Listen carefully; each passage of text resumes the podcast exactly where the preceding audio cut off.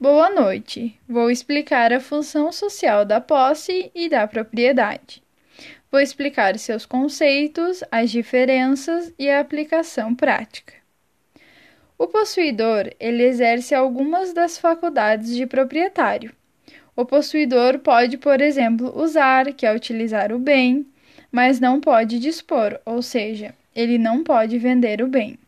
Já o proprietário, que tem o direito real sobre a coisa, ou seja, o direito de propriedade, lhe dá o direito de usar, de dispor, que é vender o bem, e também lhe dá o direito de receber o bem de quem o possuía injustamente. Lhe dá um conjunto maior de faculdades que o possuidor não tem.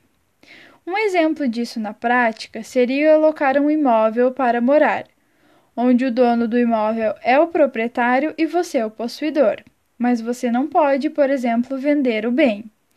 O proprietário pode mais, o possuidor pode menos. Isso leva a uma conclusão de que todo proprietário é possuidor, mas nem todo possuidor é proprietário.